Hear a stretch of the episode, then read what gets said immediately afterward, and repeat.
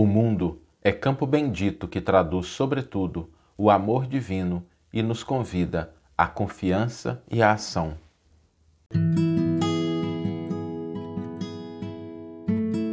Você está ouvindo o podcast O Evangelho por Emmanuel, um podcast dedicado à interpretação e ao estudo da Boa Nova de Jesus através da contribuição do benfeitor Emmanuel. Hoje nós vamos refletir sobre algo pelo qual nós devemos sempre agradecer. E é muito simples a gente se lembrar disso, porque se nós acordamos hoje, nós estamos sobre as bênçãos desse elemento do qual nós devemos sempre agradecer, que é a bênção de estarmos no mundo, de estarmos vivos, de estarmos passando pela experiência material. Muitas pessoas não se dão conta da bênção que é poder acordar e estar cercado por esses elementos que Deus criou com tanto carinho, com tanto amor, para que a gente possa progredir, para que a gente possa se fortalecer, para que a gente possa crescer.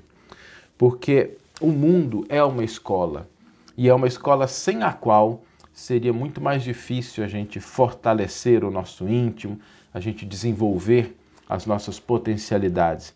É no mundo que nós encontramos as experiências que nos oportunizam o aprendizado, o crescimento, a família que nos cerca, o aprendizado no sentido intelectual. A gente saber ler, saber escrever, saber analisar alguma coisa que acontece na realidade, as oportunidades de servir, o trabalho, todos os ídolos, todos os ideais que nós temos na nossa mente nos foram afetados graças ao mundo. Porque todas as pessoas das quais a gente se lembra como exemplos, como orientadores, foram pessoas que passaram pelo mundo. Nós temos muitas coisas positivas no mundo e é preciso que a gente se lembre de agradecer todas essas coisas. Se existem motivos de lágrima, de sofrimento no mundo, lembremos que eles procedem quase sempre dos erros e dos equívocos humanos. O mundo é o resultado do amor de uma maneira tão intensa. Há um versículo no Evangelho que sempre me chamou muita atenção pela profundidade, pela beleza em que o apóstolo João nos traz essa proposta. João nos diz no seu Evangelho que Deus amou o mundo de tal forma que nos deu o Filho, seu Filho unigênito, para que todo aquele que nele crê não pereça, mas tenha a vida eterna. Ou seja, Jesus veio ao mundo, esteve conosco, compartilhando conosco da experiência material para que nós pudéssemos ter vida eterna. E esse versículo de João, ele traduz algo fundamental, porque ele nos diz que a vida eterna, ela se compõe o processo de três elementos. Ela começa com o amor.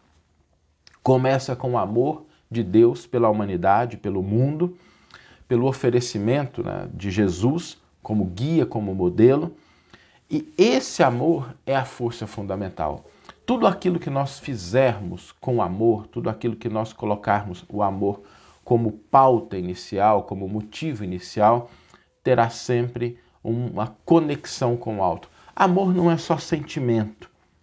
Amor é uma força transformadora, amor é uma possibilidade de conhecer e não é à toa que João retrata esse o primeiro elemento, o amor que Deus teve pelo mundo, nos oferecendo aí Jesus como guia, como modelo. E os dois elementos finais são traduzidos pela crença, mas não a crença somente na parte intelectual, na confiança, no acreditar, mas a crença que se traduz na confiança, no acreditar e na ação. Construção de vida eterna, portanto, é a conjugação desses três elementos: o amor na base, a confiança e a ação constante, para que a gente possa agir no mundo, devolvendo a Ele um pouco de tantas bênçãos que nós recebemos do amor de Deus que nos cerca, que nos ampara, que nos fortalece, que nos protege a cada dia.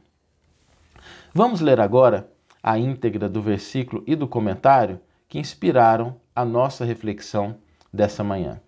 O versículo está no Evangelho de João, como nós dissemos, o capítulo 3, versículo 16 e nos diz: Pois Deus amou de tal modo o mundo que deu seu Filho unigênito, a fim de que todo aquele que nele crê não pereça, mas tenha a vida eterna. E Emmanuel intitula o seu comentário Terra, Bênção Divina. Não amaldiçoes o mundo que te acolhe. Nele encontras a bênção divina, envolvente e incessante nas bênçãos que te rodeiam. O regaço materno, o refúgio do corpo, o calor do berço, o conforto do lar. O privilégio da oração, o apoio do alfabeto, a luz do conhecimento, a alegria do trabalho. A riqueza da experiência, o amparo das afeições. Do mundo recebes o pão que te alimenta e o fio que te veste. No mundo respiram os heróis de teu ideal, os santos de tua fé, os apóstolos de tua inspiração e as inteligências que te traçam o roteiro. O Criador não lo ofertou por exílio ou prisão, mas por escola regenerativa e abrigo santo, qual divino jardim a pleno céu, esmaltado de sol durante o dia e envolvido de estrelas durante a noite. Se algo nele existe que o tisna de lágrimas e empesta de inquietação, é a dor de nossos erros. Não te faças assim causa de mal no mundo, que em todas as expressões essenciais consubstancia o bem maior em si mesmo. Lembra-te de que Deus amou o mundo de tal maneira que deu seu Filho unigênito para que todo aquele que nele crê não pereça, mas tenha a vida eterna. Que você tenha uma excelente manhã, uma excelente tarde ou uma excelente noite e que possamos nos encontrar no próximo episódio. Um grande abraço e até lá!